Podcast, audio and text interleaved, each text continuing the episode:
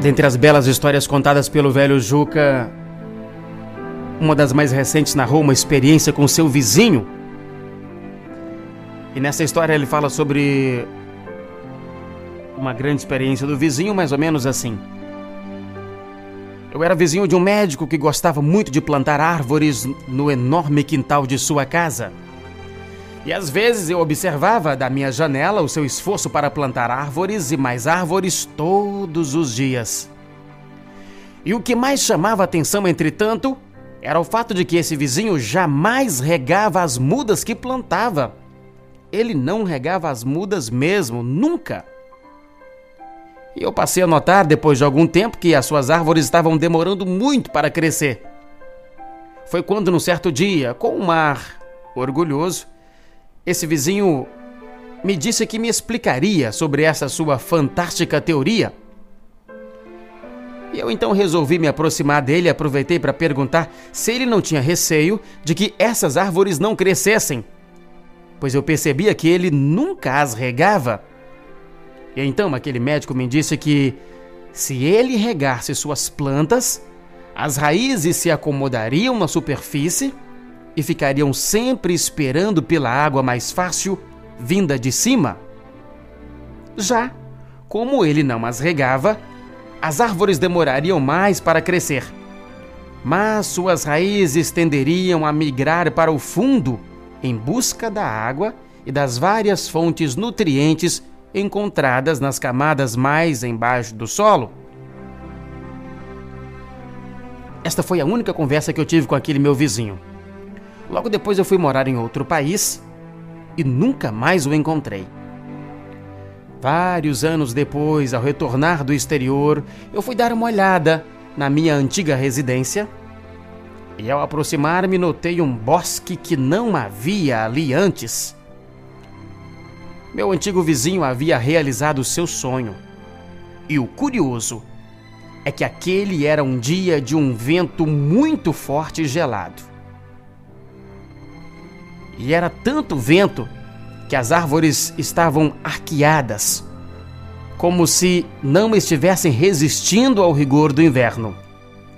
Entretanto, ao aproximar-me do quintal do médico, eu notei como estavam sólidas as suas árvores. Praticamente elas não se moviam, resistindo implacavelmente àquela ventania toda. Efeito curioso, pensei eu.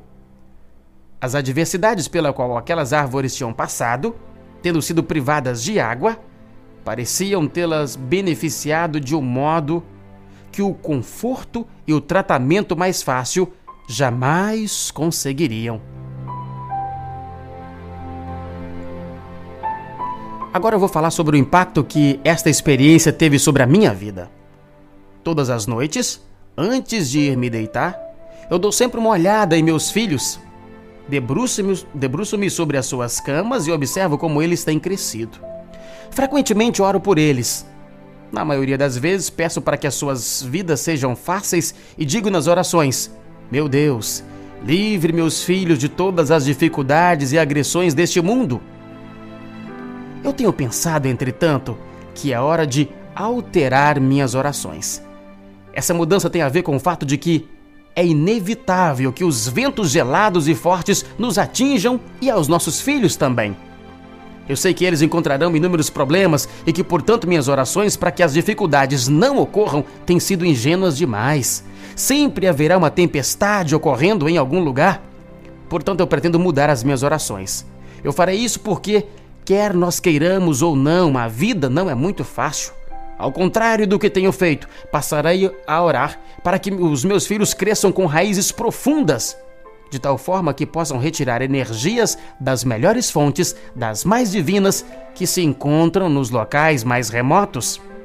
Oramos demais para termos facilidades, mas na verdade o que precisamos fazer é pedir para desenvolver raízes fortes e profundas, de tal modo que quando as tempestades chegarem e os ventos gelados soprarem, resistiremos bravamente ao invés de sermos subjugados e varridos para longe. Top Gospel.